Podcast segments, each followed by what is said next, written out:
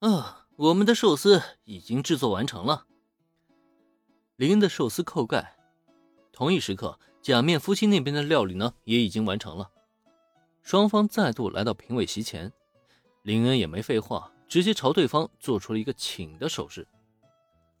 好，那你们先来吧。先上先报备的十几常识啊，林恩当然非常清楚。嗯，虽然即使是他先登场，也不可能输给假面夫妻，但是他显然并不介意将最精彩的一幕留到最后。啊，那我们就不客气了。看到林的示意，假面男嘴角露出一抹得意的笑容。对于自己作品，他有着极为强烈的自信。这一次，他比之前的十几更用心，也更卖力。最顶级的食材，配合上他妻子的全力以赴，让他实在是想不通啊，自己还有什么理由会输呢？也正因如此，随着假面夫妻的料理上桌，哇，这一次寿司有很多，可以吃的很饱了。看样子，假面夫妻已经吸取上一次的教训，并未抠抠搜搜的只有每盘一个寿司，尤其放在小新面前的盘子啊。更是已经被顶级的寿司堆得满满的，也正因如此，才引来了小新的品头论足。那么，请诸位品尝吧。不得不说，假面夫妻呢还是很有两下子的。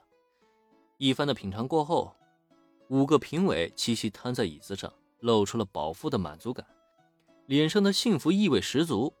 就连小新也是同样如此。哼，看样子。这场实喜是我们赢了。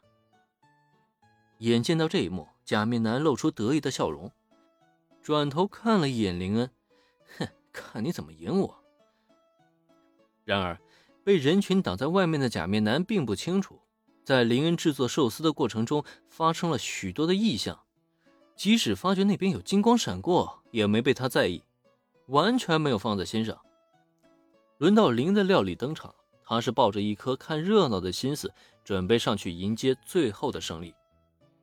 然而，出乎他意料的是，就在林的寿司被依次端上评委席前，伴随着餐盖的打开，一道冲天而起的金色光柱，是差点晃瞎了他的狗眼。呃，光，发光了！料理怎么会发光呢？这一超越人类常识的一幕。直接将假面男看了个目瞪口呆啊！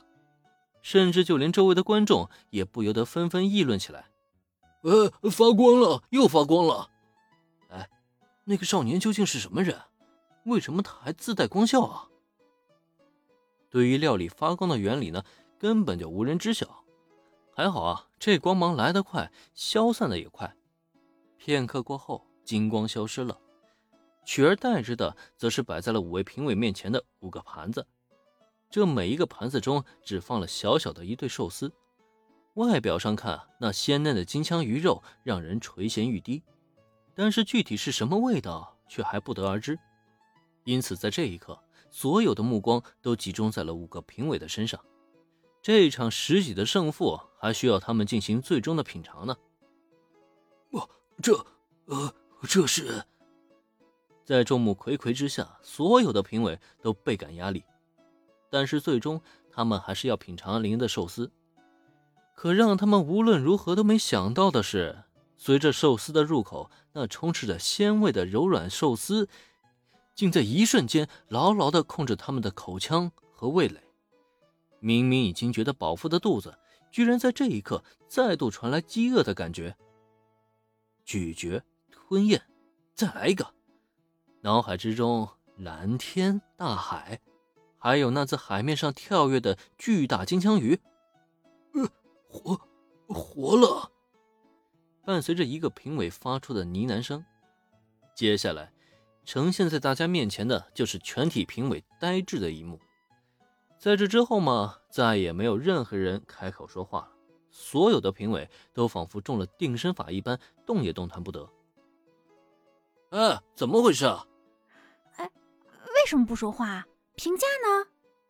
投票呢？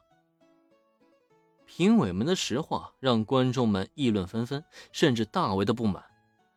好在啊，纷扰的喧嚣声很快让评委们回过神来，可就在他们回过神来的下一刻，我好像看到了金枪鱼之神的降临。哦，这就是真正的寿司吗？此时，评委们的脸上开始出现精彩纷呈的各式表情，在这其中呢，尤其小新的表现最为夸张。嗯，我是一条鱼，一条美味的金枪鱼。嘟噜嘟噜嘟。好家伙，也不知道啊，他是从哪里弄来一套美人鱼的服装，将双腿套进鱼尾巴里，一扭一扭的在评委席前蠕动了起来，就仿佛他好像真的变成一条金枪鱼一样。